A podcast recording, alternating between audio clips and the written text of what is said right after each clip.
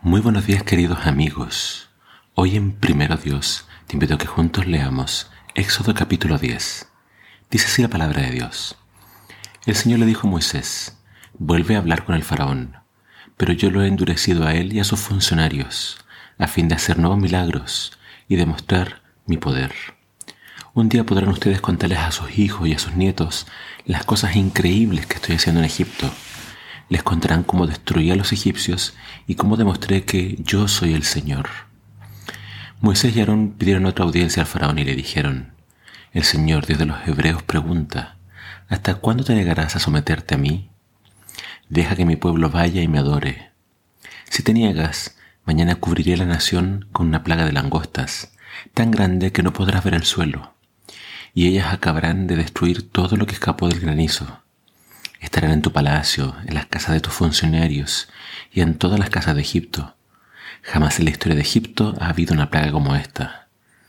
Tan pronto como habló de hablar, Moisés dio media vuelta y se retiró. Los funcionarios se presentaron delante del faraón y le preguntaron, ¿Vas a permitir que seamos destruidos completamente?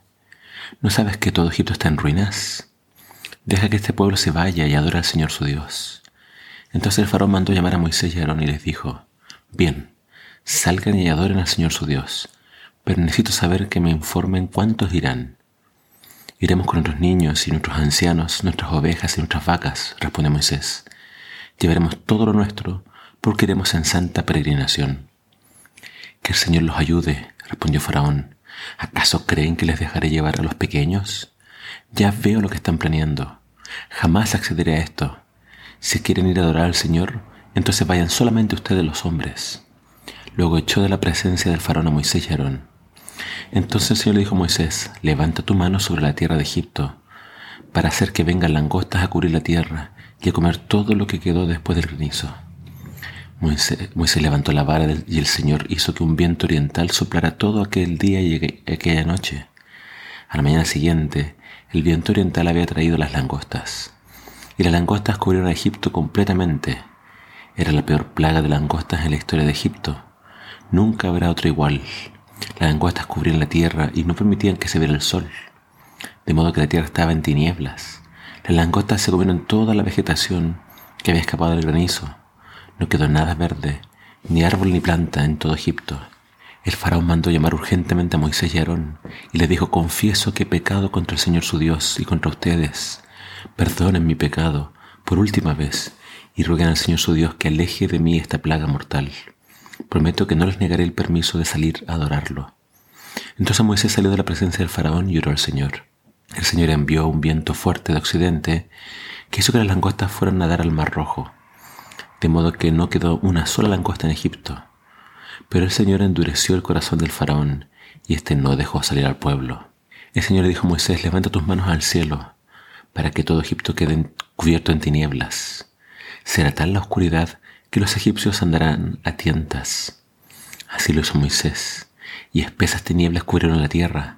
Durante tres días los egipcios no pudieron verse unos a otros, ni salir de sus casas. En la región habitada por el pueblo de Israel, en cambio, había luz como de costumbre. El faraón llamó a Moisés y le dijo, Vayan y adoren al Señor, pero dejen sus ovejas y sus vacas aquí. Pueden llevarse a sus hijos con ustedes. No, respondió Moisés, debemos llevar nuestras ovejas y vacas para presentar ofrendas y holocaustos a nuestro Dios.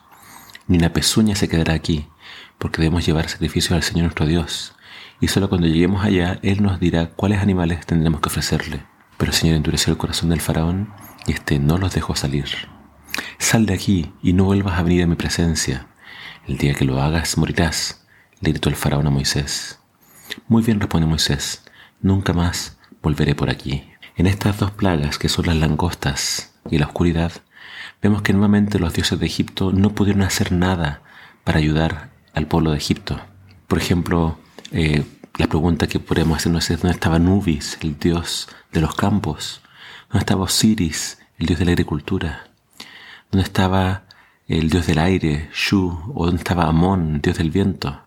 Ninguno pudo hacer nada. Lo que destruyó el granizo y quedó lo destruyeron ahora las langostas. Estos insectos son capaces de arrasar con todo lo verde, y así lo hicieron en la tierra de Egipto. Pero la plaga de la oscuridad donde no podían ver nada, era una afrenta al Dios más grande de Egipto, el Dios Ra, el Dios del Sol. Dios mostró claramente de que estos dioses no son nada, y Él demostró ser el Dios capaz de controlar toda la naturaleza, todo lo que nos rodea, porque Él es el Creador y el único Dios verdadero. Vemos que llegamos a la novena plaga, y ahora ya Faraón estaba enojado con Aarón y Moisés, pero todo estaba preparándose para la última plaga, con la cual finalmente él iba a ser golpeado, porque él también se creía Dios. Vemos que él de poco va soltando, diciendo ya los voy a dejar ir, pero dejen a los niños, después dejen a las vacas. No, él tenía que dejar ir completamente a todo Israel, porque Dios los estaba liberando por completo. Así trabaja Dios, no a medias. Él quiere hacernos completamente libres para que le sirvamos a Él. Espero que tú elijas servir a Dios. Que el Señor te bendiga.